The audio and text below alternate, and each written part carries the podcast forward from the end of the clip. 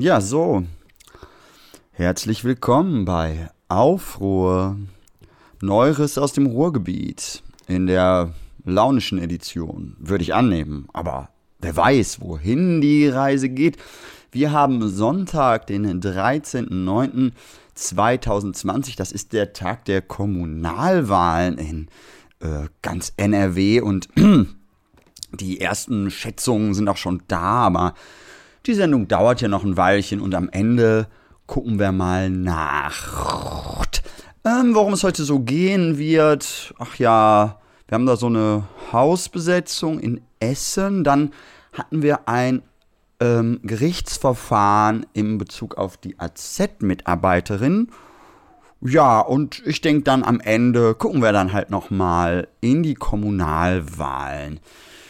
Ja, gleich kommt auch erstmal ein kleiner Beitrag, der als Redebeitrag gestern auf der Redline-Demo, das war eine Demo, die Aufstehen gegen Rassismus in Essen organisiert hat, ähm, gegen die AfD und so halt ähm, gestern lief. Ähm, dieser Redebeitrag beschäftigt sich auch mit der Hausbesetzung und ähm, es geht dann auch in wenigen Sekunden schon damit los. Ich, ich weiß, ihr seid ausgiebig gespannt und äh, könnt es kaum erwarten, was gleich auf euch zukommt. Und so geht es mir halt eigentlich jeden Tag. Es ist das Wunder der politischen Tage. Was nochmal?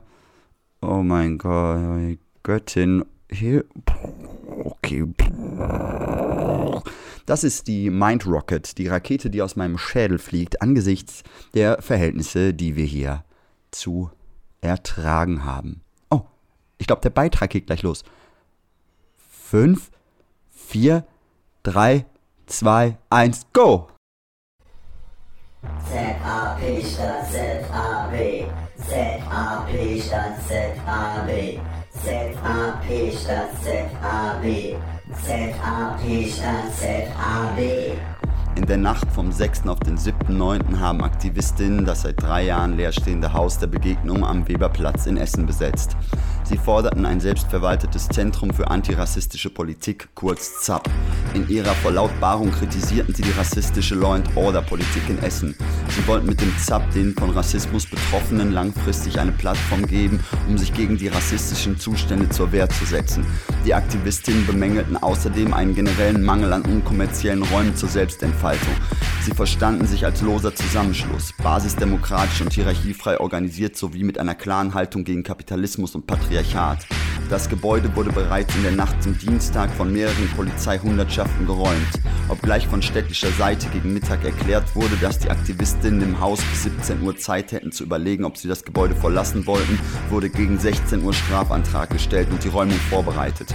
Anstatt sich mit den Forderungen auseinanderzusetzen, duckte sich die Stadt als Eigentümerin des Gebäudes lieber weg und beschloss die Räumung. Wir bedauern dies sehr. Der Prozess auf dem Weberplatz war eben erst in Gang gekommen. Interessierte Gruppen und Einzelpersonen aus dem Stadtteil und darüber hinaus waren zum Weberplatz gekommen und diskutierten beim offenen Plenum über Perspektiven. Die am frühen Abend begonnene Räumung zog sich bis tief in die Nacht. Bereits während der Räumung war die Polizei der Lage nicht gewachsen und sägte einer Person beim Lösen eines Lock-ons in die Hand. Eine andere Person erlitt einen Nervenzusammenbruch und wurde ohne medizinische Versorgung mit einem Beamten in einen Gefangenentransporter gesperrt. Gegen die TeilnehmerInnen der Solidaritätskundgebung vorm Haus wurde zudem Pfefferspray eingesetzt.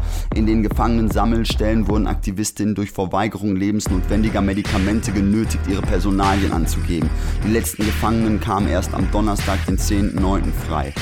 Das Haus der Begegnung ohne Verhandlungen zu räumen ist ein Armutszeugnis für die Essener Lokalpolitik vor den Kommunalwahlen und offenbart die leeren Lippenbekenntnisse der Stadtspitze in Bezug auf die von Rassismus betroffenen Menschen, seien es Menschen in Kettenduldung oder Geflüchtete. Essen ist zudem immer noch kein sicherer Hafen.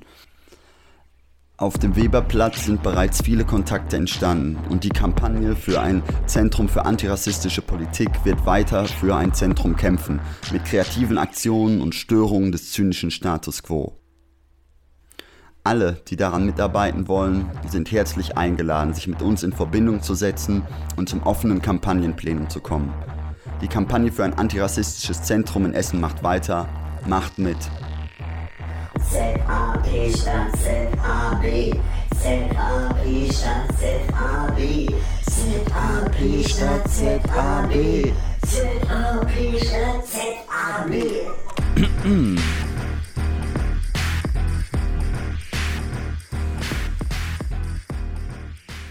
Ja, exactly. Das äh, habt ihr gehört und das ist erst der Anfang dieser Story. Das war ja sozusagen der Schnelldurchlauf. Das war eben für die Demo gedacht und die lief nur am Weberplatz vorbei. Ach, Weberplatz, ich meine, vielleicht sind ja gar nicht alle Leute, die das hier hören, direkt aus dem Ruhrgebiet oder gar aus Essen und wissen, worum es sich dabei handelt. Also, ähm, ja, der Weberplatz, das ist so ähm, nördliche Innenstadt. Also Essen ist so, äh, kennt ihr ja vielleicht, vielleicht auch nicht. Also Essen, nee, braucht er, ist auch, ja, ist ein schöner Ort. Die Politik ist halt scheiße. Ich meine, die Architektur auch und die Opfer der Industrialisierung, was mit denen? Ach ja, es sind jetzt die Helden der Arbeit. Ja, genau, äh, ja, Ach ja, darüber haben wir vielleicht schon mal gesprochen. Ist auch egal. Kommt zur Ruhe und äh, genau, wenn ihr nicht von hier kommt, liebt ihr bestimmt auch Herbert Grönemeyer und so und äh, Wolle Petri. Also ich jetzt nicht, aber ich meine, es gibt andere, die finden das okay. Und früher habe ich das auch gehört. Ich habe auch mal in Bochum gewohnt. Also äh, ja, war schön da äh, am Eierbär. Kennt ihr das? Äh, das ist äh, das, so die, das Rotlichtviertel. Und da haben die Leute immer vorher pissen müssen.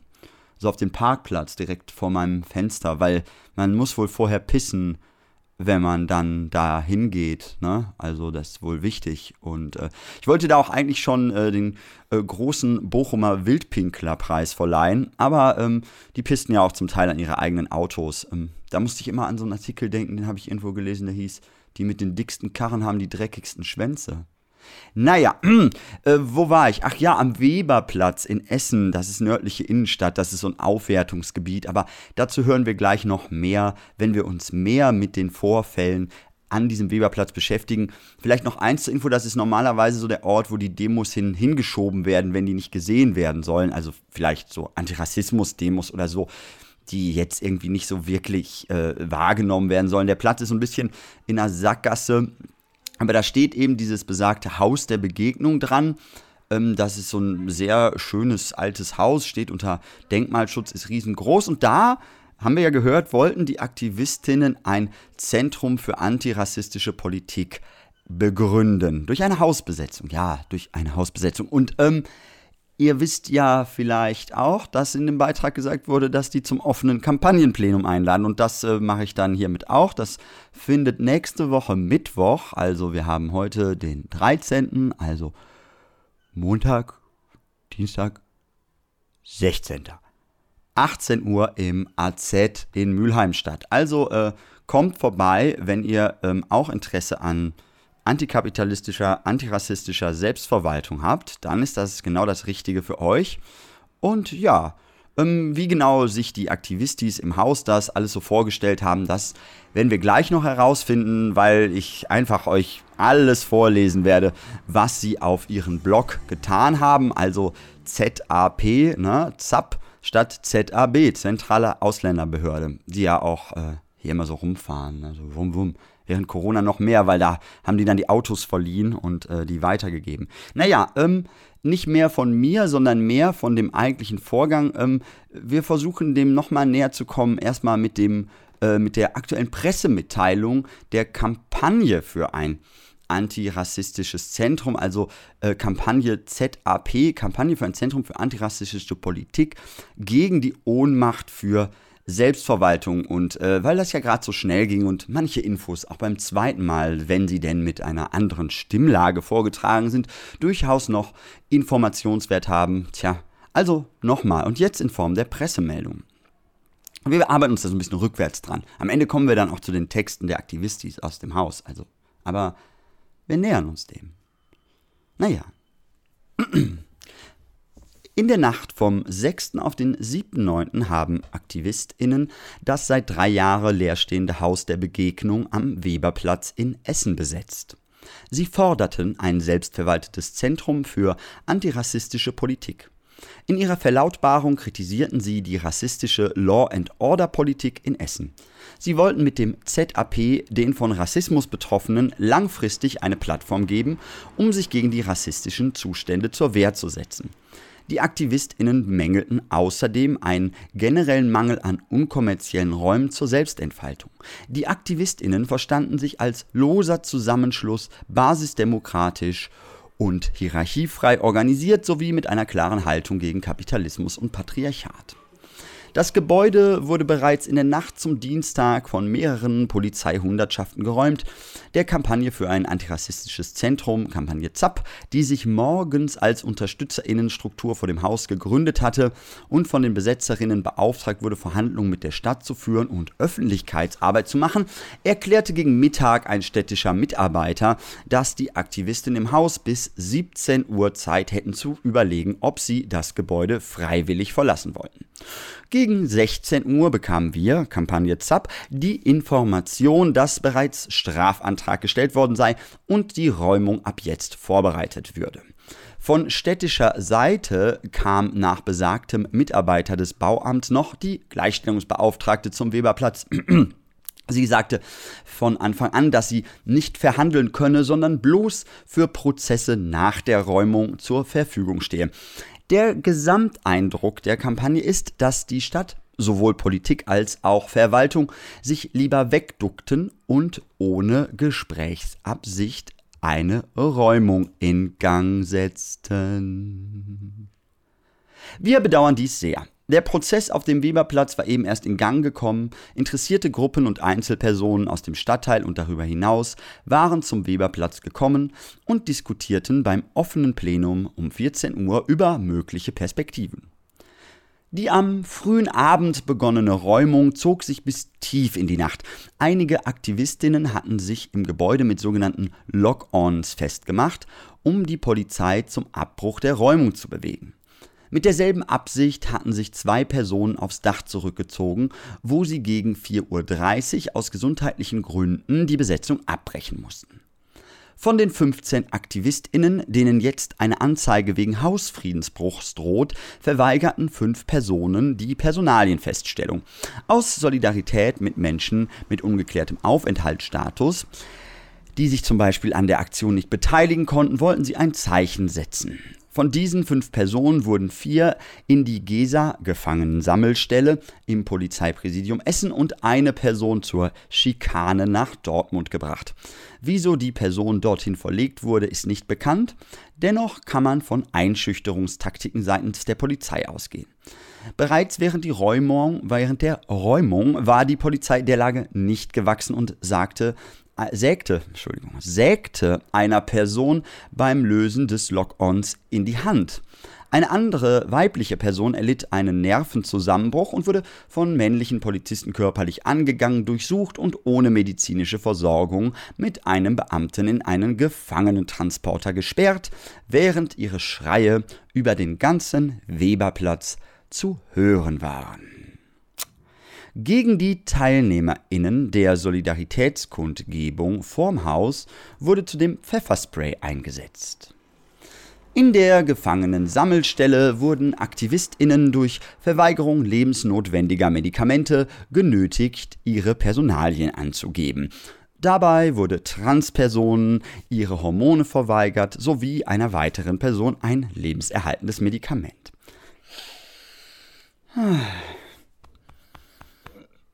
Die letzten Gefangenen kamen erst am Donnerstag, den 10.09. frei. Die verlängerte Gefangennahme ermöglichte das neue Polizeiaufgabengesetz. Um die Freigelassenen mit Umarmungen zu empfangen und gegen die unverhältnismäßigen Repressionen gegen die BesetzerInnen zu demonstrieren, hatten wir, Kampagne ZAP, vor dem Essener Polizeipräsidium seit Dienstag eine Dauermahnwache angemeldet. Auch in Dortmund wurde von AktivistInnen eine Mahnwache organisiert. Wie die BesetzerInnen waren auch die AktivistInnen an der Mahnwache in Essen dem autoritären, herablassenden, maskulinistischen Gehabe der Beamten und ihren willkürlichen Entscheidungen ausgesetzt. Da die Beamtinnen vor Ort die Rechtslage nicht kannten, war es uns nur durch ständigen Kontakt mit unserem Anwalt möglich, die Mahnwache weiter durchzuführen. Hm. Die Polizei versuchte uns derweil mit illegitimen Personalienkontrollen, falschen Vorwürfen im Rahmen des Corona-Schutzgesetzes, wobei es die Beamtinnen waren, die regelmäßig keine Masken trugen, sowie rechtlich unhaltbaren Platzverweisen für ganz Essen, Räumungsdrohung, Verweigerung von Regenschutz, jetzt wird der Pavillon abgebaut, etc. versuchten sie uns eben von der Ausübung des Versammlungsrechts abzuhalten. Hm. Das Haus der Begegnung ohne Verhandlung zu räumen ist ein Armutszeugnis für die Essener Lokalpolitik von den Kommunalwahlen vor denen und offenbart die leeren Lippenbekenntnisse der Stadtspitze in Bezug auf die von Rassismus betroffenen Menschen, seines Menschen in Kettenduldung oder Geflüchtete. Essen ist zudem immer noch kein sicherer Hafen. Auf dem Weberplatz sind bereits viele Kontakte entstanden und die Kampagne ZAP wird weiter für, den, für ein selbstverwaltetes Zentrum kämpfen, mit kreativen Aktionen und Störungen des zynischen Status quo.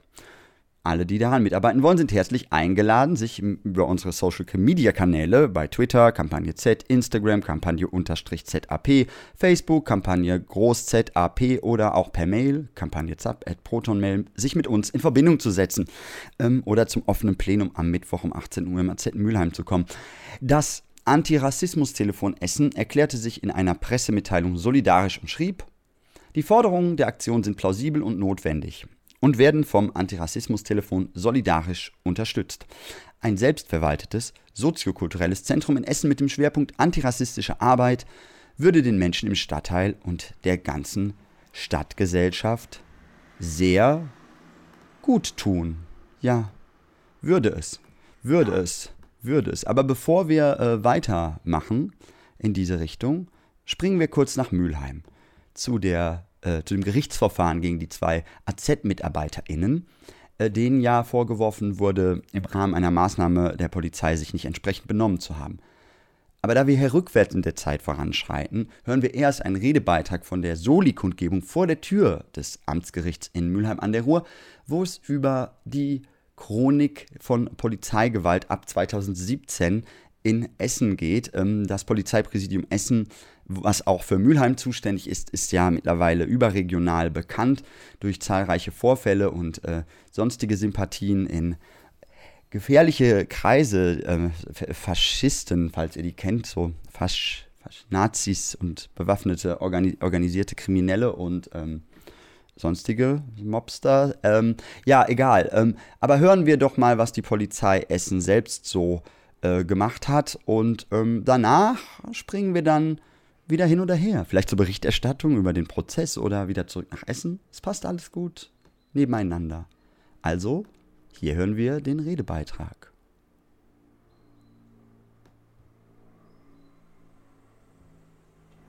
Der kommt jetzt, der kann, das dauert einen Moment. Der folgende Redebeitrag ist eine Chronologie öffentlich gewordener Fälle von Polizeigewalt durch Beamtinnen des Polizeipräsidiums Essen welches auch für Mülheim an der Ruhr zuständig ist. Nach aktueller Forschungslage gibt es mindestens fünfmal so viele Übergriffe von Polizisten, wie bekannt werden. Die hier dokumentierten Beispiele bilden also nur einen Bruchteil der tatsächlichen Vorfälle ab. Zur besseren Einordnung der Vorfälle stellen wir der Chronologie ein Statement der Beratungsstelle für Opfer rechtswidriger Polizeigewalt Victim Veto voran. Zitat. Der Gesetzgeber hat der Polizei das Gewaltmonopol anvertraut und sie damit zur Ausübung von physischer Gewalt legitimiert. Zum Schutz der Bürger hat dabei jeder Eingriff in die Grundrechte nach dem Grundsatz der Verhältnismäßigkeit zu erfolgen wenn Sie bei einer Begegnung mit der Polizei in eine Situation geraten, in der Sie das Verhalten der Beamten allerdings als mindestens unverhältnismäßig beurteilen, handelt es sich gegebenenfalls um eine Straftat seitens der Polizei. Unseren Erkenntnissen nach kann diese Situation ganz erhebliche Folgen für alle Beteiligten und ihre Angehörigen haben und verursacht zudem in vielen Fällen einen massiven volkswirtschaftlichen Schaden. Oft sind es eine persönliche Verunsicherung und psychische Destabilisierung (Trauma) bis hin zu bleibenden psychischen Beeinträchtigungen (PTBS, posttraumatische Belastungsstörung), teils enorme finanzielle Einbüßen bei langjährigen Untersuchungsverfahren zum Beispiel Arbeitsausfälle, Arzt, Anwalt und Gutachterkosten und nicht zuletzt auch Zweifel an der Rechtsstaatlichkeit, wenn die anwaltliche, staatsanwaltliche und/oder gerichtliche Aufarbeitung der Beweislage Zweifel aufkommen lässt. Dadurch werden gleichzeitig die Familie und das soziale Umfeld erheblich belastet bis hin zur weitreichenden Stigmatisierung. Zitat Ende wir beginnen mit der Chronologie im Jahr 2017. Im April 2017 erschoss die Essener Polizei Michael Heile in seiner Wohnung. Er war ein 22-jähriger Geflüchteter aus Eritrea. Die Ermittlungen gegen die Polizeibeamtinnen wurden eingestellt, da die Staatsanwaltschaft den Schuss ins Herz des Eritreers als Notwehr betrachtet.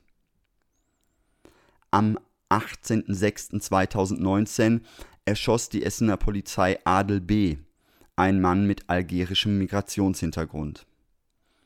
In einem Artikel zu dem Fall aus dem neuen Deutschland heißt es, Zitat, über den Tod des 32-Jährigen wurde nach der Tat nur das bekannt, was Polizei und Staatsanwaltschaft erklärten. Demnach soll Adel B. die Polizei verständigt haben, weil er gedroht habe, sich das Leben zu nehmen. Ein Messer soll er sich am frühen Morgen auf der Altendorfer Straße an den Hals gehalten haben. Mindestens 30 Minuten habe der Einsatz laut der ermittelnden Staatsanwaltschaft Essen gedauert, bis Adel B. im Flur eines Hauses in der Drügeshoffstraße erschossen wurde er soll auf der Türschwelle zu seiner Wohnung gestanden haben und mit einem Messer auf sie zugegangen sein. In Notwehr habe ein Beamter einen Schuss in seine Brust abgegeben, hieß es. Doch Ende Juli verlor die Polizei einen Teil der Deutungshoheit, nachdem das Video eines Augenzeugen öffentlich wurde. Die Polizei hatte das Material von seinem Smartphone auf die Festplatte der Ermittler transferiert. Danach war das Video nicht mehr auf meinem Handy, sagt der Nachbar dem neuen Deutschland. Weil er alle Daten seines Smartphones in einer Cloud speichert, fand das Video Ende Juli über die Initiative Gerechtigkeit für Adel B. doch den Weg an die Öffentlichkeit. Entgegen der Darstellung von Polizei und Staatsanwaltschaft stand Adel B., das zeigt das Video, nicht mit dem Messer auf der Türschwelle. Er bewegte sich auch nicht auf die Beamten zu, im Gegenteil. Die drei Beamten, die ihn den ganzen Morgen über bereits mit gezogener Waffe über mindestens eine halbe Stunde durch den Stadtteil Altendorf verfolgt hatten, rannten ihm bis zur Haustür nach. Als diese gerade hinter Adel B. zufiel, zwei der Beamten standen schon vor der Tür, kam ein dritter hinzu und gab den Schuss durchs Türglas in seine Brust ab. Die Staatsanwaltschaft betrachtet den tödlichen Schuss als Notwehr, das Verfahren gegen die Beamten wurde eingestellt. Im März 2020 wird ein Mann in Altenessen und später auf der Wache grundlos von mehreren Polizisten verprügelt. In der WAZ ist dazu zu lesen, Zitat, Ausgangspunkt sei ein Streit zwischen ihm und einem anderen Mann gewesen, zu dem die Polizei gerufen wurde. In der Folge eines Wortgefechts zwischen dem Essener und den Beamten sei der 25-Jährige zu Boden gebracht und dort mehrmals von Polizisten mit ihren Knien traktiert worden. Das war völlig unnötig. Ich habe zu diesem Zeitpunkt niemanden beleidigt, mich nicht gewehrt oder anderweitig ein solch brutales Vorgehen provoziert, erklärt der junge Mann im Gespräch mit unserer Redaktion. Auf der Polizeiwache sei der alten Essener dann rassistisch beleidigt und geschlagen worden. Zitat Ende. Im April 2020 erreicht die Essener Polizei überregionale Bekanntheit mit einem weiteren Fall von Polizeigewalt. Den Polizeiübergriff auf den Essener Omar Ayub und seine Familie dokumentiert dieser mit einem Video auf Instagram, welches bis zum heutigen Tag 1,7 Millionen Mal angesehen und insbesondere in der Rap- und Hip-Hop-Community überregional geteilt wurde. Wir hören einen Ausschnitt. Hallo, Oma Ayub ist mein Name. Samstagabend wurde meine Familie und ich äh, Opfer einer Polizeigewalt. Äh, und zwar äh, war das so, ich war mit meiner Frau ähm, bei meinen Eltern äh, zu Besuch und ähm, auf einmal klingelte die Tür. Ich bin ganz normal zur Tür gegangen, habe mir eigentlich ehrlich gesagt nichts dabei gedacht, außer dass wir schon 1 Uhr haben und wer da noch an der Tür klingelt. Äh, ich habe die Tür aufgemacht und da standen zwei Polizisten vor der Tür, haben gesagt, äh, dass sie kommen wegen einer Ruhe, äh, Ruhestörung, die gemeldet worden ist. Äh, daraufhin habe ich gesagt, dass eigentlich die, äh, die also die, dass es nicht so laut ist und äh, dass es gar keine Störung sein kann überhaupt für die Nachbarn, weil wir auch in einem Einfamilienhaus wohnen. Daraufhin hat er gesagt, dass er eine Hausdurchsuchung machen möchte.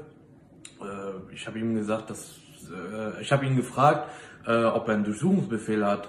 Er hatte gesagt, wir, er hat geantwortet, wir brauchen keinen Durchsuchungsbefehl.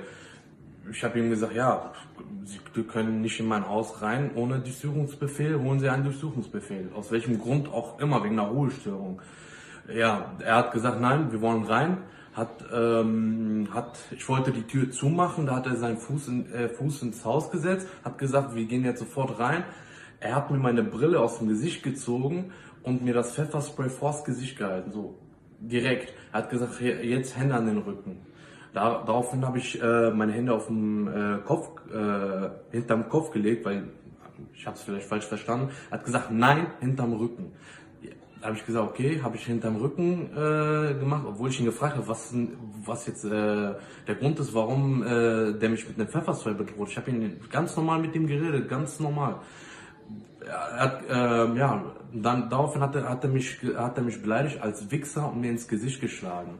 Und dann sind die zwei auf mich, äh, auf mich äh, draufgegangen, haben mich äh, geschlagen und äh, ich habe mich versucht zu wehren, mich äh, zu schützen, um äh, meine Augen zuzumachen, weil er fing an mit dem Pfefferspray rumzusprayen. Dann hat er mich voll ins Gesicht getroffen äh, und auch in, in den Mund.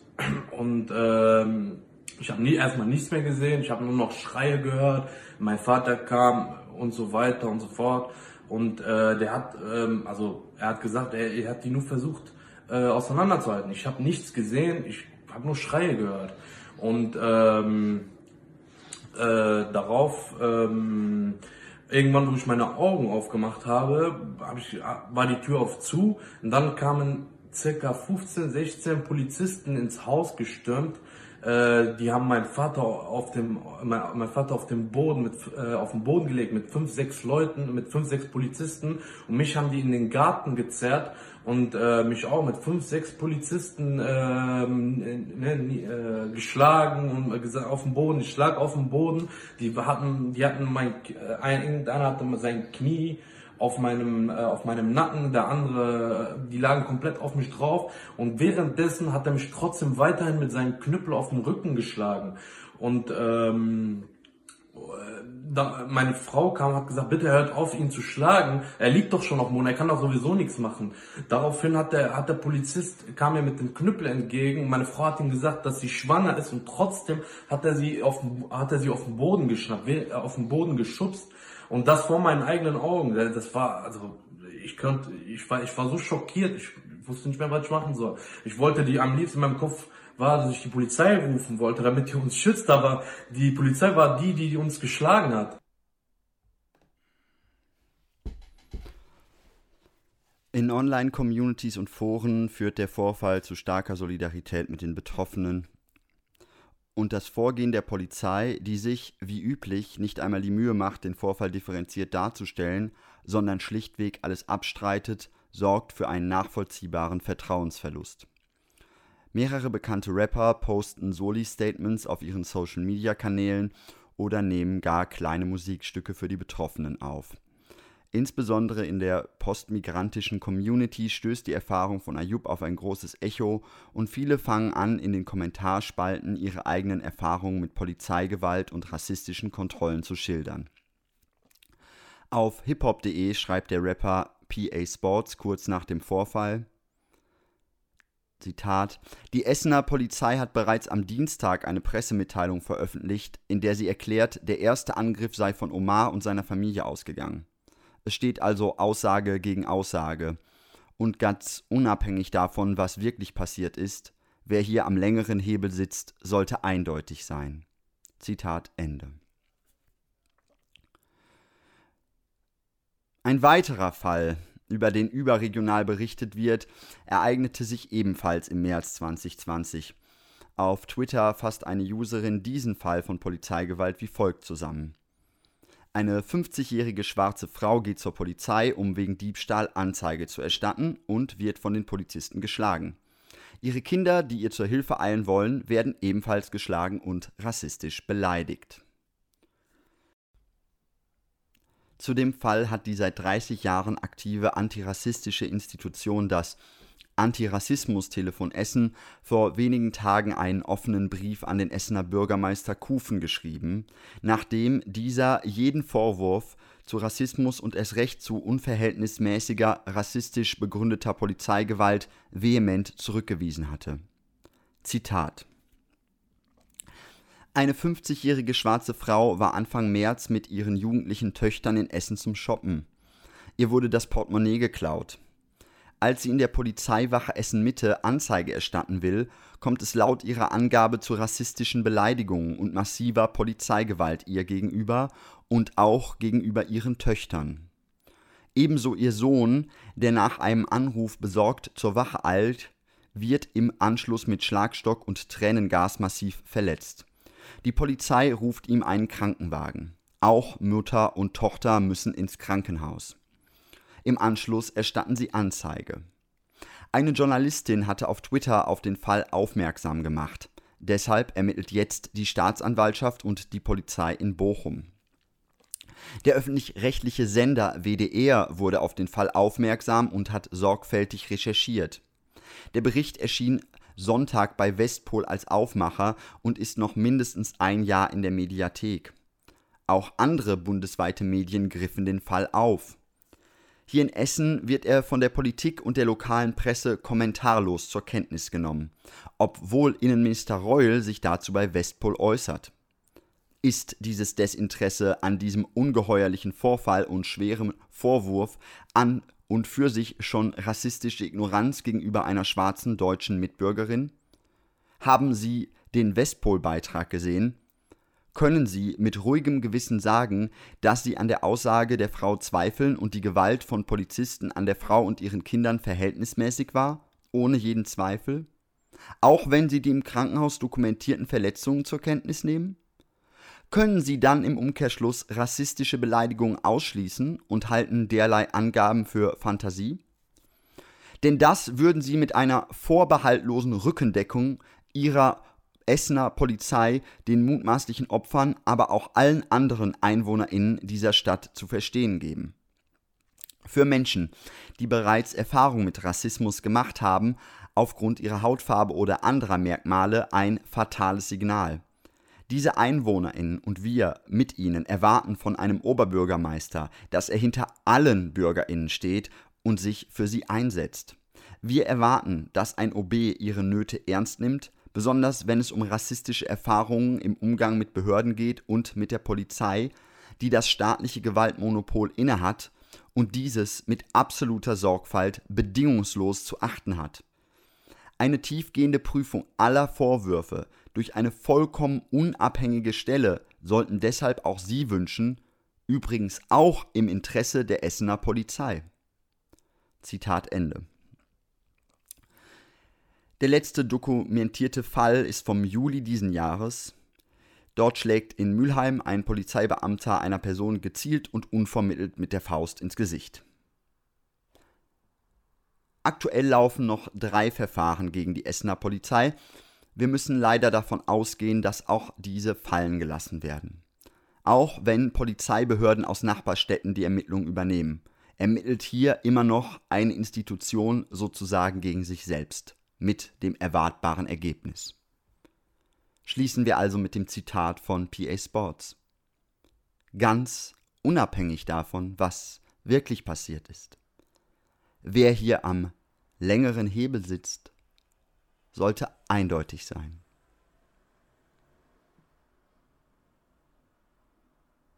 Danke fürs Zuhören. Ja, diese etwas pathetische Wiederholung des PA Sports Zitats habe ich dann äh, beim Editieren rausgenommen. Das lief also so nicht. Also er, erste äh, Erstanhörung so.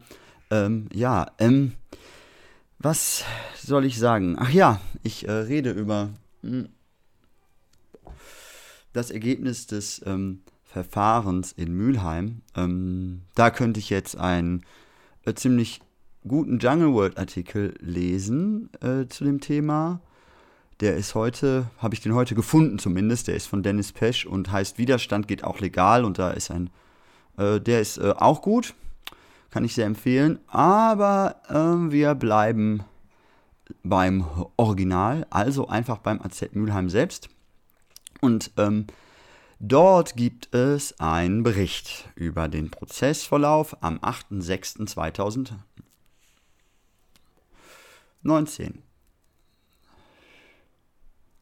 8.6.? Hä, das ist doch nicht der 8.6. Ich verstehe das nicht. Wie, warte mal kurz. Äh, äh, äh, ja, warte, das. Ich gucke das mal eben hier nach. Also da ist ja. Ich habe da ja klare Sachen. Ich habe zum Beispiel. Das war ja auch auf so einem Insta-Account. Ich gucke mal hier bei diesem Insta-Account, da steht Freispruch für die Mitarbeiterinnen, aber ich kann es noch nicht ganz erkennen, äh, von wann der Eintrag ist. Äh, 25. August. 25. August. Ach so, ist das der Einsatz vom 8.6. davor? Mann, ist aber auch verwirrend. Ich habe das doch extra so vorbereitet, dass ich jetzt während der Sendung gar nicht denken muss. Aber ähm, ist ja auch egal. Da steht es ja auch. Ich hätte einfach mal loslesen sollen. Ach, ist so nett, dass ihr bei mir seid. Ne? Äh, äh grüßt euch, ihr Lieben da draußen. Hier sind wir bei Aufruhr. Das läuft jeden zweiten Montag im Monat ähm, auf FSK Radio, freiem Senderkombinat Hamburg, da auf 93,0 ähm, Autowelle ähm, und natürlich im Internet auch unter fsk-hh.org slash Livestream. Noch einfacher fast ist es nachzuhören auf freie-radios.net freie-radios.net. Da äh, könnt ihr alle Folgen von Aufruhr nachhören bislang. Ähm, deswegen gibt es auch in diesen Dingern hier keine GEMA-pflichtige Musik, weil dann könnte ich das da nicht hochladen und das dann anstrengend. Entschuldigung für diese persönliche Note, aber war eine, war eine anstrengende Woche. mm. Mm. Liebe Freundin des AZ, im Folgenden berichten wir vom erfolgreichen Verlauf des Prozesstermins gegen die zwei MitarbeiterInnen des AZ am vergangenen Montag, den 24.08.2020. Darunter dokumentieren wir das Schlusswort der freigesprochenen AZ-Mitarbeiterin. Zuletzt verweisen wir auf einen sehr informativen Redebeitrag über das Gewaltproblem der Essener Polizei, welchen es beim Protest gegen Polizeigewalt und Repression am selbigen Tag zu hören gab. Unter dem Link, den ihr ganz unten findet, kann der Beitrag angehört werden. Wir sind hier auf az-mülheim.de. Mit dem Ergebnis des Gerichtsprozesses am 24. August konnten unsere beiden angeklagten MitarbeiterInnen endlich etwas aufatmen. Zwar wurde vorerst nur der eine, eine der Angeklagten vollends freigesprochen, der Vorwurf des Widerstands wurde jedoch für beide fallen gelassen. Leider müssen wir deshalb im Herbst noch einmal vor Gericht, um über den übrig gebliebenen Vorwurf der Beleidigung zu verhandeln. Ausschlaggebend für den Freispruch war, dass beide befragten Polizeibeamtinnen aussagten, sie hätten die Angeklagten als Zeuginnen belehrt und ihre Personalien für die Aufklärung einer Straftat benötigt. Laut 163b Strafprozessordnung dürfen Zeuginnen allerdings nicht zur Personalienabgabe gezwungen werden. Die Polizistinnen handelten also rechtswidrig und wussten augenscheinlich nicht über die Rechtslage Bescheid. Eine mehr als besorgniserregende Tatsache. Im Laufe der über sechsstündigen Verhandlungen gab es weitere Hinweise auf ein Fehlverhalten der Polizei. Schon der erste Zeuge, der die Polizei selbst gerufen hatte, weil er nach seinem Rauswurf von einem Unbekannten geschlagen worden sei, belastete diese schwer. Über die Festnahme des Angeklagten sagte er aus, einer kniete in seiner Kniekehle, ein zweiter im Rücken, der dritte an seinem Kopf. Während der Angeklagte bereits fixiert war, habe ein Polizist ihm ins Gesicht geschlagen, bis einer seiner Kollegen rief, dass es reiche. Derselbe Zeuge hat an dem Abend keine Personenbeschreibung seines Angreifers angegeben. Ohnehin habe sich die Polizei nach ihrer Ankunft nicht mehr für ihn interessiert und verwies ihn stattdessen des Geländes. In der Akte findet sich aber eine Personenbeschreibung, auf welche die Polizistinnen vor Gericht zurückgriffen. Dabei kamen sie selbst durcheinander und gaben an, der Beschuldigte habe Dreadlocks gehabt. obwohl dies in der Akte nicht vermerkt war. Von den VerteidigerInnen gab es zudem Kritik wegen formaler Mängel im Verfahren, etwa, dass es keine zeugenschaftliche Vernehmung der PolizistInnen gegeben hatte. Stattdessen fertigten die am Einsatz beteiligten BeamtInnen lediglich ihre eigenen Aktenvermerke, ohne zum Einsatz befragt worden zu sein. Ein Verteidiger rügte außerdem die Ausdrucksweise des Einsatzleiters vor Gericht. Der Einsatzleiter gab an, der Angeklagte habe Zitat, so ein bisschen in seinem Blut gelegen, Zitat Ende, nachdem er ihn geschlagen hatte. Auf die Frage der Verteidigung, ob er nicht anders hätte reagieren können, erwiderte der Einsatzleiter lapidar, da, Zitat, gebe es keine Regeln. Zitat Ende. Das könne er so machen. Dem AZ-Mitarbeiter wurde weiterhin vorgeworfen, den Einsatzleiter bespuckt zu haben. Bemerkenswert ist, dass der Polizist das bespuckte Hemd, das einzige potenzielle Beweisstück, nicht aufhob, sondern entsorgte. Fotos existieren ebenfalls keine. Zusätzlich wurden die morgens auf der Polizeiwache Essen erkennungsdienstlich angefertigten Fotos weder von Polizei noch der Staatsanwaltschaft der Ermittlungsakte beigefügt. Auf den Bildern sind umfangreiche Verletzungen des AZ-Mitarbeiters zu sehen, die der von den Beamtinnen geschilderten Geschichte widersprechen. Erst auf wiederholtes Betreiben der Verteidigung forderte das Gericht die Bilder an, sodass sie in der Verhandlung in Augenschein genommen werden konnten. Bei der später erzwungenen Blutentnahme beider AZ-MitarbeiterInnen tat sich ein weiterer Rechtsbruch der BeamtInnen auf. Die Blutentnahme muss zuvor von einem Gericht oder der Staatsanwaltschaft angeordnet werden, während dies hier einfach der Dienstgruppenleiter der Polizei entschied. Zum Ende der Befragung des Einsatzleiters wollte die Verteidigung wissen, ob es sich bei den Angeklagten, äh, ob er sich bei den Angeklagten für das überzogene Verhalten entschuldigen wolle. Er entgegnete, das AZ solle sich bei der Polizei entschuldigen, da es aus einer Lappalie solch einen Aufstand machen würde. Der Prozess hat klar gezeigt, dass es sich hier nicht um eine Lappalie handelt. Die Polizistin beging neben der überzogenen Gewalt eindeutige Rechtsbrüche.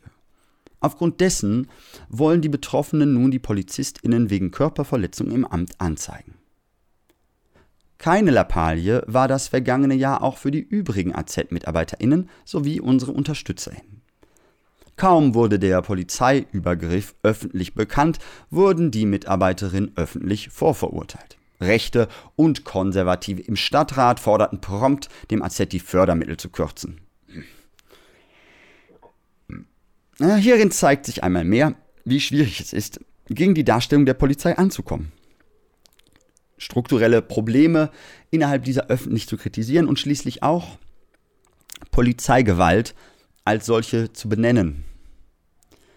Die Folge dieser Vorverurteilung war, dass unsere gesamte Arbeit als Jugendzentrum in Frage gestellt wurde und wir diese in den darauffolgenden Monaten vor Parteien und im Jugendhilfeausschuss verteidigen mussten. Damals beklagte die Polizei in einem Watz-Artikel, sie werde durch unsere Pressemitteilung derart falsch dargestellt, dass es dem Ruf der Polizei schaden könne. Sie reichte deshalb eine Verleumdungsklage gegen das AZ ein, welche aber eingestellt wurde. Tatsächlich war es genau andersherum. Während die Polizei Rückendeckung bekam, stand das AZ unter Generalverdacht. Der Fall wurde sogar bis in den Innenausschuss des Landtags getragen, wo die AfD die Anfrage stellte, wie viele Straftaten am und ums AZ-Gelände in den letzten Jahren begangen worden seien und ob das AZ und seine Besucherinnen vom Verfassungsschutz beobachtet würden. Hm. Dabei ist das AZ ein fester Bestandteil der Jugendarbeit in Mülheim, sitzt in verschiedenen Jugendausschüssen und kann regelmäßig mit Polizei und Ordnungsamt an einem runden Tisch reden, um sich auszutauschen. Wir erwarten, dass das Urteil auch in der Mülheimer Stadtpolitik ein Echo hat und in Diskussionen um eine willkürliche Kürzung unserer Fördermittel damit ein Ende gesetzt wurde. Die Gewalt gegen das AZ als linkes Jugendzentrum reiht sich ein in zahlreiche Fälle von oftmals rassistischer Polizeigewalt, die sich die Polizei Essen hat zu Schulden kommen lassen die Erschießung von Adel B. durch eine verschlossene Tür vor gut einem Jahr in Altendorf, das Zusammenschlagen von Omar Ahr und seiner Familie in der eigenen Wohnung im April dieses Jahres oder im März die Kriminalisierung und Misshandlung einer schwarzen Frau auf dem Essener Polizeirevier, die nur dort war, um selbst eine Anzeige wegen Diebstahls zu stellen. Auch hier rechtfertigte die Polizei ihr Verhalten, indem sie den Betroffenen Widerstand und Beleidigung vorwarf. Dies sind nur einige Fälle, die veranschaulichen sollen, dass es sich nicht um Einzelfälle handelt, sondern dass es in der Polizei Essen ein Problem mit Gewalt und Rassismus gibt. Wir hoffen, dass dieser detaillierte Bericht anderen Betroffenen von Polizeigewalt eine rechtliche Stütze sein kann und das Urteil dazu beiträgt, endlich eine unabhängige Ermittlungsbehörde für Fälle von Polizeigewalt einzurichten. Damit beim Verdacht auf Polizeiverhalten, polizeiliches Fehlverhalten, das Ermitteln von PolizistInnen gegen andere PolizistInnen ein Ende hat.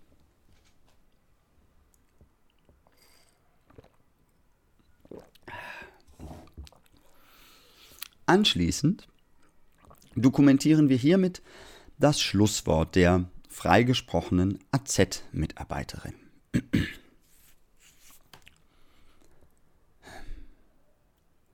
Rückblickend gewinne ich den Eindruck, dass das ausufernde Verhalten der Beamtin am Morgen des 8.6.2019 auch daher rührte, dass sie wussten, dass es sich beim Autonomen Zentrum Mülheim um ein linkes Jugendkulturprojekt handelt, welches auch kritische Stimmen bezüglich der Polizei und dem Militär beherbergt. In einer sich selbst als frei bezeichnenden Gesellschaft kann es aber doch nicht sein, dass KritikerInnen von etwa Polizeibehörden aufgrund eben dieser kritischen Positionen, sobald sie nur verbalisiert werden, mit solchen Sanktionen zu rechnen haben, wie wir am besagten Morgen bis heute. In einer sich selbst als frei bezeichnenden Gesellschaft sollte es möglich sein, die sogenannte Cop Culture zu problematisieren, also den Korpsgeist der Polizei, ihre Verrohung und ihre Männlichkeit, sowie die autoritätsbasierten Persönlichkeitsstrukturen, welche die Polizei als Institution in ihrer aktuellen Beschaffenheit hervorbringt. Es muss möglich sein, offen darüber zu sprechen, dass die Polizeibehörden Menschen mit rechten und gewaltaffinen Tendenzen anziehen. Wenn doch immer wieder rechtsradikale Netzwerke in der Polizei oder auch in der Bundeswehr aufgedeckt werden, können wir uns nicht hinsetzen und so tun, als wäre alles in Ordnung mit unseren Behörden. Es sollte möglich sein, diese kritischen Positionen zu vertreten, ohne dass sie geahndet werden. Vielmehr sollten auch kontroverse Positionen Gehör und Wertschätzung finden, denn sie sind eine Beteiligung an politischen Diskursen und der Ausgestaltung dieser Gesellschaft. Des Weiteren schließt eine kritische Position keineswegs einen professionellen Umgang mit BeamtInnen aus, so wie wir ihn als MitarbeiterInnen eines Jugendkulturprojektes pflegen. Und so haben wir uns auch an dem Morgen gezeigt. Interaktionen zwischen dem autonomen Zentrum und der Polizei sind keine Seltenheit, denn es handelt sich auch um einen Veranstaltungsort, und wie an allen Veranstaltungsorten kommt es dementsprechend ab und zu zu Polizeieinsätzen mit denen wir in einem alltäglichen und professionellen Umgang zurechtkommen. Für gewöhnlich schafft auch die Polizei es in diesem Kontext, sich an diesen zu halten. Außerdem setzt sich das autonome Zentrum regelmäßig mit der Polizei, dem Ordnungsamt und dem Jugendamt an einen runden Tisch, um etwaige Komplikationen, Lärmbeschwerden oder sonstige Vorkommnisse im Alltagsgeschäft besprechen zu können. Das alles unterstreicht, dass es unsererseits keinen Anlass gegeben hätte, aggressiv zu sein – und nicht zuletzt hätte ich das Tor, vor welchem die Beamtinnen standen, nicht selbst und persönlich aufgeschlossen, wenn ich als Mitarbeiterin einen Grund dafür gehabt hätte zu befürchten, dass eine reguläre Be Begegnung zwischen der Polizei und uns Mitarbeiterinnen so aus dem Ruder laufen würde. Es stellt sich also die Frage, wie die Situation so aus dem Ruder laufen konnte. Man davon ausgeht, dass es sich für mich, die ich das Tor überhaupt erst aufgeschlossen habe, um einen regulären Einsatz handelte – welchen ich als Mitarbeiterin auch wie gewohnt gesprächsbereit begegnet bin. Eskaliert wurde die Situation, weil ich und andere es sich herausgenommen haben, während einer polizeilichen Maßnahme auf ihre Unverhältnismäßigkeit aufmerksam zu machen. Für einen Zusammenhang, der sich über seine Autoritätsposition definiert, scheint schon das einen Affront darzustellen, dass die Reaktion auf dem Fuß folgte. Wir bekamen die physische und psychische Gewalt zu spüren, welche diese Autorität im Nachhinein wieder manifestieren sollte. Mit den Schäden müssen wir bis heute selbst zurechtkommen. Anzeige erstattet habe ich nach dem Vorfall erstmal nicht, obwohl ich oft danach gefragt wurde. Manchmal und so auch heute wurde es mir sogar negativ ausgelegt, als ob das ja zeigen würde, dass ich etwas zu verbergen hätte oder die Vorwürfe haltlos wären. Ich habe mich diesbezüglich nach dem Vorfall anwaltlich beraten lassen, aber die marginalen Chancen auf Erfolg bei einer Anzeige gegen Polizeibeamtinnen, die Kosten, die dadurch entstehen, sowie die psychische Belastung durch den Mehraufwand haben überwogen, so dass ich mich ursprünglich dagegen entschieden habe. Zudem ist es nun mal ein markantes Merkmal von Polizeigewalt, dass, wenn Betroffene sich äußern, sie in der Regel mit einer sogenannten Gegenanzeige zu rechnen haben, und wenn es Wort gegen Wort steht, kann sich eine Nichtpolizistin wie ich, kann eine Nichtpolizistin wie ich nicht davon ausgehen, dass ihr Wort so viel zählt wie das eines Beamten. 2019 wurde eine aufwendige Studie eines Kriminologen der Ruhr-Universität Bochum mit dem Namen Körperverletzung im Amt durch Polizeibeamtinnen veröffentlicht. Es ist das bisher größte, äh, die größte Untersuchung von rechtswidriger Polizeigewalt in Deutschland. Das Ergebnis unterstreicht, was ich meine. Jährlich werden etwa 2000 Übergriffe durch die Polizei bearbeitet. Die Studie geht von einer Dunkelziffer von 10.000 Fällen aus. Und auch von den 2000 Fällen, die die Staatsanwaltschaft erreichen, münden nur weniger als 2% der Fälle in Gerichtsverfahren. Die in der Studie benannten Gründe für die wenigen Anzeigen gegen die Polizei spiegeln meine eigenen Sorgen und ja offensichtlich auch meine in diesem Fall bisher gemachten Erfahrungen wider. Und nicht zuletzt habe ich keine Anzeige gestellt, weil ich ganz einfach nicht davon ausgegangen bin, dass der uns betreffende Fall dazu führen würde, dass tatsächlich wir nun hier sitzen und diejenigen sind, die sich verantworten müssen. Ich wurde eines Besseren belehrt. Dass wir überhaupt als Angeklagte hier sitzen, ist der Beweis dafür, dass der wortführende Polizist seine Drohung wahrgemacht hat, uns eine Straftat anzuhängen, wenn wir nicht spuren, uns nicht seinem unverhältnismäßigen Maßnahmen hingeben. Außerdem ist es der Preis, den wir dafür zahlen, das Verhalten der Polizei öffentlich kritisiert zu haben. Auch heutzutage scheint das ein Tabu zu sein, um dessen Erhalt sich die Polizei wahrlich bemüht. Dieses Ausmaß der Repression sorgt dafür, dass ich mich nun doch gezwungen fühle, Anzeige zu erstatten gegen die Polizeigewalt, die ich erlebt und beobachtet habe. Und das, obwohl die Erfolgsaussichten verschwindend gering sind und die Kosten hoch. Das fühlt sich widersprüchlich an, aber es ist die einzige Handlungsoption, die mir bleibt. Ich hoffe, dass dieser Fall, so belastend er für mich und alle weiteren Beteiligten auch war und weiterhin ist, zumindest ein Schritt dafür sein wird, dass die Öffentlichkeit und verschiedene Stellen sich weiter für die Einrichtung einer unabhängigen Behörde zur Untersuchung von Polizeigewalt einsetzen. Ich hoffe, dass es in Zukunft und mit Hilfe einer solchen Behörde Menschen ermöglicht wird, angstfrei Kritik auch an der Polizei und ihren Maßnahmen sprechen zu können. Danke, dass Sie mir zugehört haben. Ja, das war der Redebeitrag. Wir sind 53 Minuten in die Sendung hinein. Ähm, ich hoffe, euch geht's auch gut. Ja, wir haben schon viel gehört über Polizeigewalt. Noch mehr Polizeigewalt, Beamtenunkenntnis, keine Rechtslage, keine Gesetze, irgendwelche Maßnahmen, dann schnell was dazu ausdenken, die Straftaten erfinden durch die eigene Anwesenheit. Super, super Nummer. Das geht gut. Ähm, ja, das ist äh, keine sinnvolle Einrichtung von, ähm, was soll das überhaupt sein? Ähm, hat das irgendwas mit Community Service zu tun, was das eigentlich sein sollte? Also die meisten Einsätze, wie gesagt, hm, ja, Polizei abschaffen. Ähm, genau, und ihr wisst, dass echt immer diese Gedanken im Kopf sind, als, als wäre schon wieder irgendjemand vor einem und der ewige Erklärungsansatz sollte folgen. Ja, genau, wir machen das schon. Es ist die richtige Politik. Keine Sorge. So, ähm, deswegen gucken wir jetzt aber zurück nach Essen, wo es um das äh, Zentrum für antirassistische Politik ging. Und die haben nämlich auch einen Blog, ähm, der ist auch online immer noch. Zentrum antirassistischer Politik.blackblogs.org. Und da gibt es verschiedene äh, Aspekte. Ich könnte ja hier mal, also es gibt hier Pressemitteilungen, das hatten wir schon allgemein. Was ist denn allgemein? Oder Kommunalwahlen, Nordstadt oder Intersektionalität. Intersektionalität, na, ist das was für euch? Also genau, das ist ein langer Text über die Ausgangspunkt der Besetzung. Ja, vielleicht hm, fangen wir damit an. Wir, eine Gruppe von Aktivistinnen, haben in der Nacht vom 6. auf den 7.9. ein Haus am Weberplatz in Essen besetzt. Wir wollen damit kurz vor der Kommunalwahl ein Zeichen gegen die herrschenden Zustände in Deutschland und insbesondere in Essen setzen. Während Politik und Medien Hand in Hand Recht und Ordnung zu ihrem Programm machen, fehlt es in Essen nicht erst seit gestern an selbstverwalteten Räumen, in denen abseits von Konsumzwang und Verwertungslogik Menschen zusammenkommen und sich entfalten können.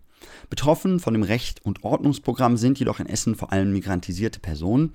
Unter dem Denkmal, äh, Deckmantel der Bekämpfung von Clankriminalität werden migrantische Treffpunkte, ja ganze Viertel wie beispielsweise die Essener Nordstadt, von der Polizei dauerbelagert und rassifizierende Razzien durchgeführt.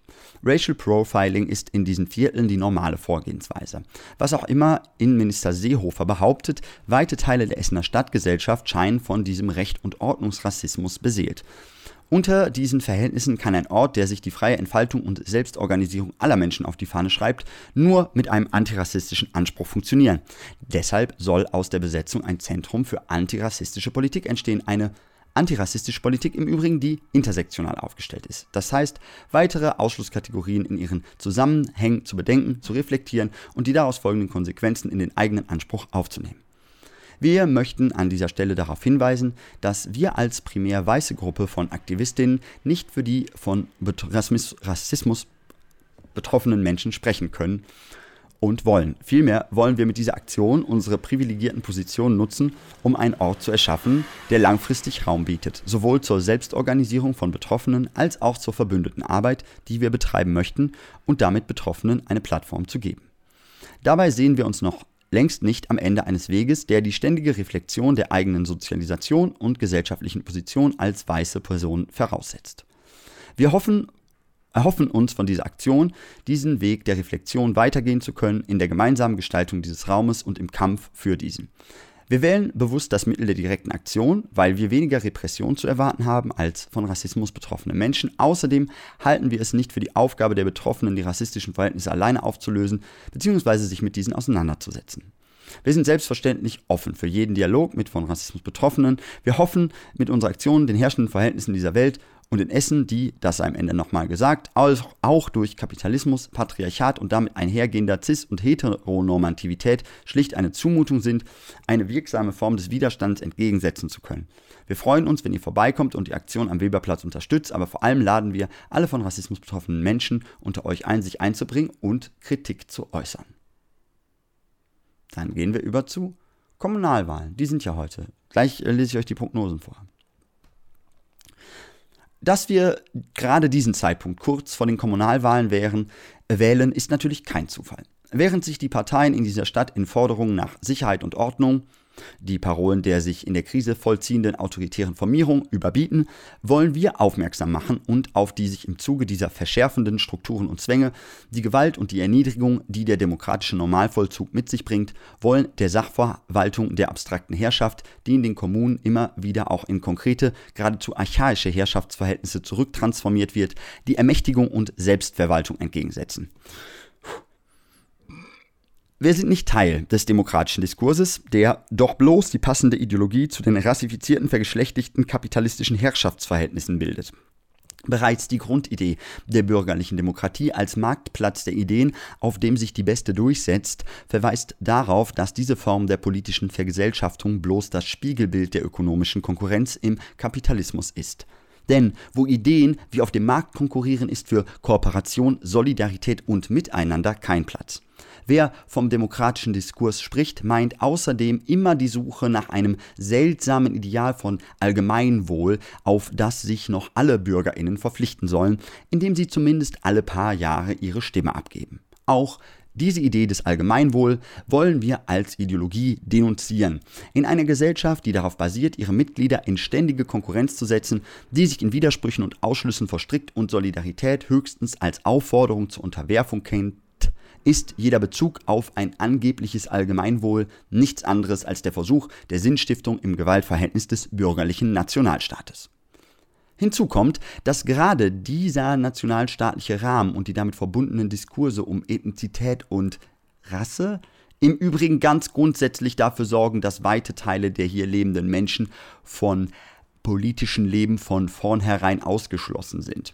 In der Kommunalpolitik fallen diese Ideologie und der unmittelbare Herrschaftszusammenhang noch deutlicher auseinander. Die Stadt Essen steht dafür exemplarisch.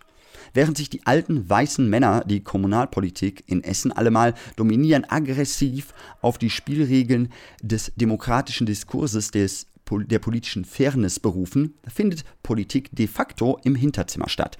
Sind die persönlichen Beziehungen und Kontakte entscheidend. Wer es in dieser Stadt zu etwas bringen will, braucht zuerst einmal die richtigen Freunde und Verwandten. Sollte es sich mit der rechtsradikal anmutenden Essener WAZ, die als Lokalpresse de facto Monopolstellung besitzt, nicht verscherzen und sollte eben im besten Falle weiß männlich über 50 sein, um in den elitären Club der Entscheidungsfinder aufgenommen zu werden, während die ideologische Begleitmusik der abstrakten Herrschaft bürgerlicher Demokratie, welche Fairness und Teilhabe für alle vorgaukelt, auch in Essen den Takt für den politischen Diskurs vorgibt dass die Essener Stadtspitze und die sich nun darum bewerbenden Parteien der bürgerlichen Konkurrenz das Beste für Essen wollen, folgt einerseits der klassischen bürgerlichen Ideologie des Allgemeinwohls, Während also Image- und Vermarktungskampagnen die Ansiedlung von Investoren und ähnliches als Erfolgsstrategie der Parteien einer klassischen Verwertungsstrategie folgen, die als das allgemeine Interesse aller Essener verkauft wird, wird das Wir der Essener Stadtgesellschaft längst restriktiv gehandhabt. Wenn also die FDP stellvertretend für eigentlich alle Parteien auf ihre Wahlplakate schreibt, jeder soll sich sicher fühlen, dann meint das erstens, dass eine saubere, ordentliche und sichere Stadt besser zu verwerten ist. Wer, jedoch, wer jedoch in dem politischen Diskurs, äh, in dieser, die, wer jedoch den politischen Diskurs in dieser Stadt zuletzt verfolgt hat, dem ist auch klar, was hier noch drin steckt.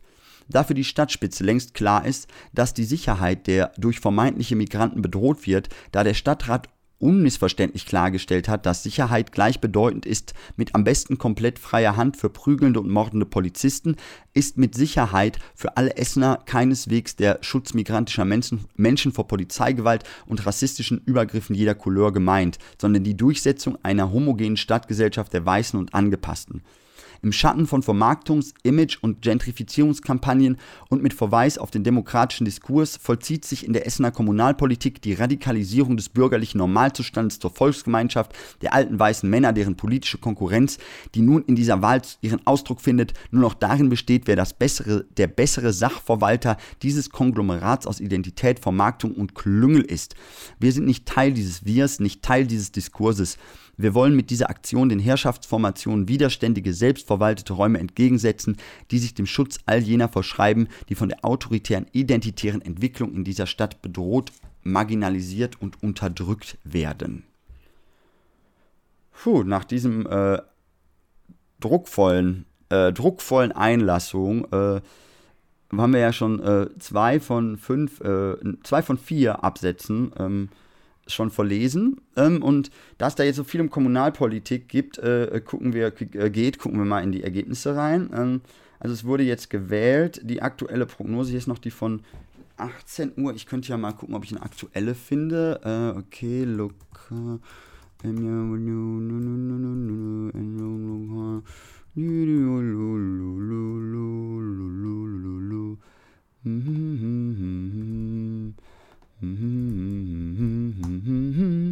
So, äh, dann schauen wir doch mal, was hier so los ist. In den Neuigkeiten. Was sehen wir denn da bloß? Hm, warum ist das denn hier nicht zu sehen? Was ist denn hier falsch? Also ich habe hier noch die Prognose von 18 Uhr, auch wenn wir schon 19 Uhr haben. Aber ich, äh, ich bin... Äh, ah, einen Moment bitte. Ah, ja, ja, ja. Ich weiß nicht, ich weiß nicht, was hier los ist. Ähm, es sind aber wichtige Sachen, die passieren und ich glaube, wir, wir können leider die Ergebnisse der Kommunalwahl nicht vortragen. Tut mir leid, wir machen einfach weiter hier ähm, bei den Texten des Zentrums antirassistischer Politik, Zentrum antirassistischer Politik.blackblocks.org. Ich habe ja vorhin schon erwähnt, dass jetzt die Kampagne äh, weitermacht und diese Seite, genau, da wird es bestimmt bald auch Neuigkeiten geben, aber schöne Texte, also lesen wir sie weiter und kommen jetzt zum nächsten Reiter, zum nächsten Reiter auf dieser heißen Webseite ähm, äh, unter, dem, äh, unter der Überschrift Nordstadt. Ich würde aber gerne noch ein bisschen rauchen. Ich gehe mal kurz zur Seite.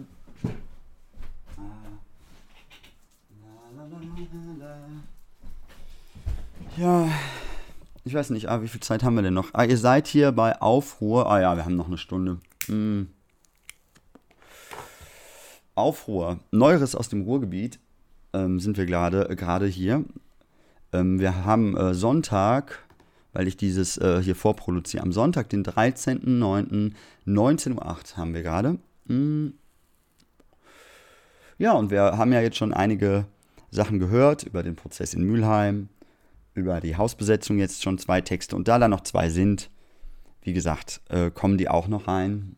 Ähm, ah ja, zu dem äh, Prozess in Mülheim kann ich noch erwähnen, weil ja hier in dieser Sendung auch häufiger und auch in dem äh, Text gerade schon wieder auch die ähm, AfD-nahe oder wie es gerade in dem Text hieß, äh, rechtsradikal, I don't know, vergessen, ähm, ähm, darüber gesprochen wird. Ähm, ja, die Watz Mülheim hat da zwei ganz nette Artikel über den Prozessverlauf in Mülheim geschrieben. Auch wenn das vielleicht nicht allen geschmeckt hat, hieß es da sogar, Systemkritik sei systemrelevant. Uh, uh, uh. Ähm, aber ja, so ist das wohl. Ähm, Maßnahmen der Polizei in Frage zu stellen. Mhm. Macht wenig Sinn, ist die Maßnahme einmal verkündet, aber manchmal, ja, also ist auch eine Frage der Hartnäckigkeit. Ne? Also, mh. Immer bei der Sache bleiben. Und die Sache ist Zentrum für antirassistische Politik. Und jetzt kommt ein Text, der heißt Nordstadt. Einen gefährlichen Ort weiter aufwerten. Über die Vogelperspektive der Stadtentwicklung auf die nördliche Essener Innenstadt. Die, die Stadtentwicklungsperspektive für die nördliche Innenstadt hat sich zunehmend vereindeutigt.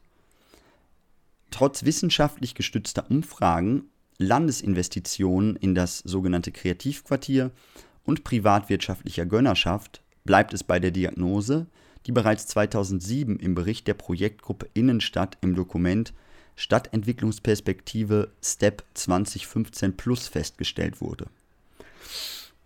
Eine ganze Reihe von funktionalen und städtebaulichen Schwächen in Verbindung mit einer einseitigen Struktur ihrer Bewohner begründet den Handlungsbedarf in der City Nord.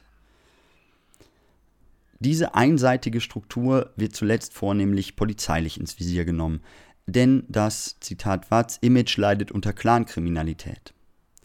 Kaum kam Herbert Null Tolerance Royal selbst im Nordviertel vorbei, zuletzt, um bei der mit rassistischer Sprache unterfütterten Großrazzia herumzustehen. Racial Profiling ist allemal das Basiskonzept, mit dem die Aufwertung der nördlichen Innenstadt vorangetrieben werden soll. Da die Mieten immer noch nicht ausreichend gestiegen sind, um Arme zu vertreiben, kommt den StadtentwicklerInnen Rolls Strategie der tausend Nadelstiche gegen Clankriminalität gelegen, um unerwünschte, Zitat, Migrantenwirtschaft aus, äh, zu vertreiben. Äh, obgleich Polizei, Ordnungsamt, Gesundheitsamt Vonovia, Deutsche Ennington, Allbau, Kulturbüro und Land NRW in Sachen Gentrifizierung an einem Strang ziehen, bleiben die Bemühungen, Zitat, ohne durchschlagenden Erfolg. In ihrem 2018 vorgelegten Bericht stellen C. Höcke und B. Hallenberg vom Bundesverband für Wohnen und Stadtentwicklung fest, dass es zwar Bevölkerungszuwachs in der nördlichen Innenstadt gäbe, dieser aber statt wie angestrebt aus der weißen, urbanen Mittelschicht ausschließlich auf Menschen mit Migrationshintergrund, insbesondere aus den wichtigen Asylherkunftsländern wie Syrien, Irak, aber auch aus Griechenland entfällt. So wird sich bemüht, die Armut und das Problem der Duldung ohne Perspektive als Vielfalt zu vermarkten. Er Wiesemann, Eigentümer des Unperfekthauses und Generationenkulthauses, Hauses, betont bei der Ideenwerkstatt City Nord 2019, Zitat, in London, New York und Paris genießen wir genau solche bunten Stadtteile wie das, was wir vor der Haustür in der City Nord haben. Wir müssen vielmehr deutlich machen, wie wunderbar diese Dichte an authentischen, inhabergeführten Restaurants, Kneipen und Geschäften aus aller Welt mitten in der Innenstadt ist dass die Probleme der Nordcity von MillionärInnen, Wohnungsbaugesellschaften, Kreativwirtschaftslobbyistinnen und Behörden thematisiert und kompromisslos angegangen werden könnten, ist schlicht widersinnig. Eine Entwicklung von unten, bottom-up, bedeutet stets eine radikale Kritik der Verhältnisse einer kapitalistischen Gesellschaft und eine kämpferische, emanzipatorische Selbstorganisation aller, die wirklich etwas zur Verbesserung der Lebensbedingungen in der nördlichen Innenstadt beitragen können. Ja, und jetzt kommt der letzte Reiter, der heißt Intersektionalität.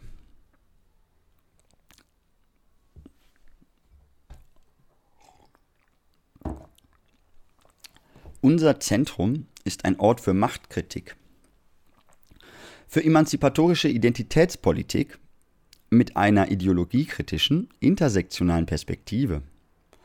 Ohne ein Bewusstsein von den gesellschaftlichen Kräfteverhältnissen, von Einschlüssen und Ausschlüssen, von Privilegien und Diskriminierung, von Mehr- und Minderheiten, von historisch gewachsenen Ideologien, von Rassismus, Sexismus, Homo- und Transphobie, Ableismus sowie weiteren strukturellen Ausgrenzungsformen macht eine politische Diskussion über eine gewünschte gesellschaftliche Entwicklung keinen Sinn. Die strukturellen Unterdrückungsformen bestimmen Biografie und Alltag und dienen letztlich zur Erhaltung des Status quo. Die Klassenzugehörigkeit, bestimmt durch die Lohnabhängigkeit, ist für viele Menschen als politische Kategorie unzugänglich geworden.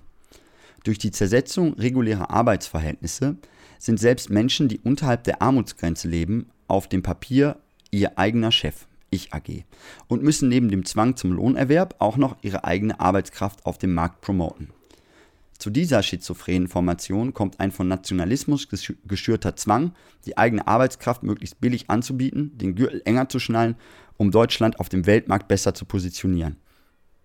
Klassenbewusstsein als politische Kategorie beruht auf einem Akt der Gegenidentifikation, der in spezifischen historischen Konstellationen die Möglichkeit bietet, die Verhältnisse zum Tanzen zu bringen. Als formaler Hauptwiderspruch gedacht, jedoch ignoriert er die Überkreuzung verschiedener ideologischer Ausgrenzungsformen. Ideologie ist Teil gesellschaftlicher Kämpfe und muss im Widerspruch zwischen ideellem Gehalt und gesellschaftlicher Funktion in Beziehung gesetzt werden. So kommt der Klassenunterschied in spätkapitalistischen Gesellschaften fast nur noch als chauvinistischer Dünkel gegenüber Armen, VersagerInnen, Lumpen und Faulen zum Ausdruck und äußert sich somit unabhängig von der eigenen Klassenzugehörigkeit als klassistischer Dünkel. Gegenidentifikation ist auch der Ausgangspunkt emanzipatorischer Identitätspolitik die letztlich die Aufhebung gesellschaftlicher Spaltung entlang oben erwähnter Ausschlusskriterien zum Ziel hat. Die Arbeit an dieser Aufhebung ist dabei von allen zu leisten, wobei die Betroffenen ein Erfahrungswissen haben, das geteilt und verstanden werden muss, und die Privilegierten materielle Vorteile haben, die aufgegeben werden müssen. Nur wenn gesellschaftliche Veränderung entlang der Achse von Macht und Ohnmacht befragt wird und das emanzipatorische Potenzial kritisch herausgearbeitet wird, können die Widersprüche sichtbar gemacht und die Unterdrückung aufgehoben werden.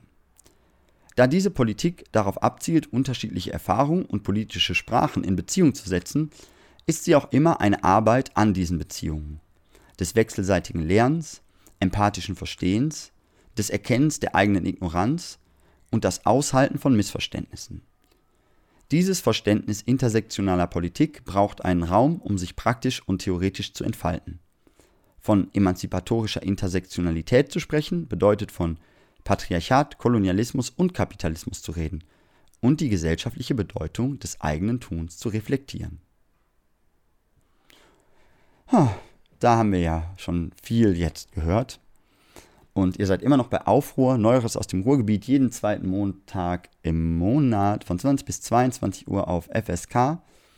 Ähm, und äh, wir kommen mal wieder zu den Kommunalwahlergebnissen. Ich schaue mal eben, was da so rauskommt. Der Valomat, ist der jetzt schon abrufbar?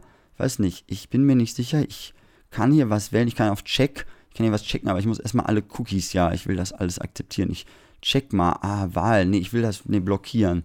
Okay, äh, Thomas Kufen tritt an, der Wahlomat-Klon. Oh, jetzt ist die Seite, jetzt, weil Dortmund, der neue Oberkandidaten, Metwahl, wichtige Mer Wahlen in Hongkong, der Hassmob Nationalismus in den Lokal, was? An den Alerta, Alerta erstellen, Alerta, Alert, Alert, da will ich ein News Alert, äh, äh, ja, Wahl, Wahl, Wahl, Wahlergebnis, Wahl, Live-Ticker, alle stark, oh, ab, abgerufen, abgerufen, wieder online, Wahl, äh, erste, die Bürger haben gestimmt vor acht Minuten in den kreisfreien Städten auch in Castrop-Rauxel in der Vergangenheit steht hier. Die Ergebnisse werden mit Spannung erwartet, wie die Castrop-Rauxeler in der Vergangenheit. Das berichten vor zwei Stunden die Ruhrnachrichten. Fokus Online. So haben die Bürger gestimmt. Kalka, Wahlergebnisse. So haben die Bürger Bürgermeisterwahl. So haben die Bürger Belarus. Wie glaubwürdig ist das Wahlergebnis? Wiederwahl in Düsseldorf haben sie gestimmt. Die aktuellen Kommunalwahlen in Gelsenkirchen Vier Stimmzettel liegen bereit. Und Twitter will Informationen löschen. Kommunalwahl. Carmen, Carmen, Wahlergebnisse in Reken, Dorsten, Yahoo-Nachrichten, Twitter verifiziert, Honnef, Borken, im Haus der Begegnung in Borken, ja, was ist denn da los? Da wollen wir auch mal nachgucken. Präsentation am Haus der Begegnung, Begrüßung in Heiden, der heute am 11. September. Dormagen in Gelderland präsentieren in einigen Sälen, öffentliche Präsentation in Westerkappeln, äh, Kommunalwahl in Bornheim, Münster, Brüggen, in der Burg, Burggemeindehalle auf Hygieneregelungen wie Handdesinfektion, Verzicht auf Händeschütteln und Umarmung ist zu achten. Die Wahlergebnisse sind online. Live-Präsentation 19 Uhr mit Politik in 5300 Briefwähler in HEMA registriert, online verfolgen. Hier alle Ergebnisse beim Merkur. Macht mit dem Sieg seiner Oma ein Geschenk. Mit dem Wahlergebnis kann ich dir noch ein schönes Geschenk machen, schmunzelt er CDU-Mann. Augustdorf, wer wird es? Heute gibt es in selben Wahlergebnisse. Iserlohn, Rathaus bleibt und EU erkennt die Wahlergebnisse in Belarus nicht an, berichtet die Ludwigsburger Kreiszeitung. Sauerland-Kurier, Konzerthalle Olsberg, Präsentation des neuen Oberbürgermeisters Picture Alliance DPA Picture vor drei Wochen in Emmerich sind Pan, im Pan werden die präsentiert, PAN, feierliche Präsentation im Europasaal. Newsblog in Erkelenz, Wahlergebnisse werden präsentiert in Bad Honnef, nur noch online, Maske und Kuli mitbringen. Oppositionsführerin fordert Aberkennung der Wahlergebnisse. Belarus, Oppositionsführerin im Rheinkreis Grevenbroich, Sitzungssaal warten, die, die nach die Tweeten weiterleiten. Tweeten, ja, jetzt hat sich der Witz auch erschöpft, oder? Na gut, ähm, also zurück zu unserem wichtigen Beiträgen. Wir haben, ähm, sind so eine Stunde 16 in die Sendung rein. Wir haben alles Mögliche an Texten gehört, haben uns mit vielen Sachen beschäftigt und ähm, ich denke, dass da jetzt auch langsam das Ende der Sendung erreicht ist. Ähm, wie gesagt, im Ruhrgebiet ist noch viel mehr passiert. Es ist nicht leicht, das nachzuverfolgen, alle äh, die WAZ-Berichte hinter der Paywall und ansonsten könnt ihr natürlich versuchen, bei Twitter immer zu gucken. Guckt einfach bei Twitter. Da findet ihr auch Infos von aktuellen Demos und Aktionen, weil die sind die ganze Zeit. Heute in Duisburg zum Beispiel auch wieder. Ich könnte mal kurz gucken, was hier so was so Blockado, hier gucken wir mal, was macht was, was geht bei denen. Also da ist auch eine Nazi-Demo in Dortmund wahrscheinlich, genau. Gucken wir mal da. Nazis raus. Braunen Schmutz aus dem Rathaus wählen. Ja, ich glaube, wie gesagt, das könnt ihr auch selbst. Ich verabschiede mich ganz feierleuchtend und äh, ähm, ja, ja, ähm, wildet Banden, ähm, verbandelt, verbandelt euch und ähm, ja, ne, Macht Ohnmacht, das ist ja nicht eure Schuld. Also bloß nicht protestantisch werden. Ne, immer die Gelegenheit nutzen. Äh, nein, nichts. Äh, äh, ja, lasst, lasst einfach, lasst das gut sein. Let it go, let it go. Z-A-P statt Z-A-B. Z-A-P statt Z-A-B. Z-A-P statt Z-A-B.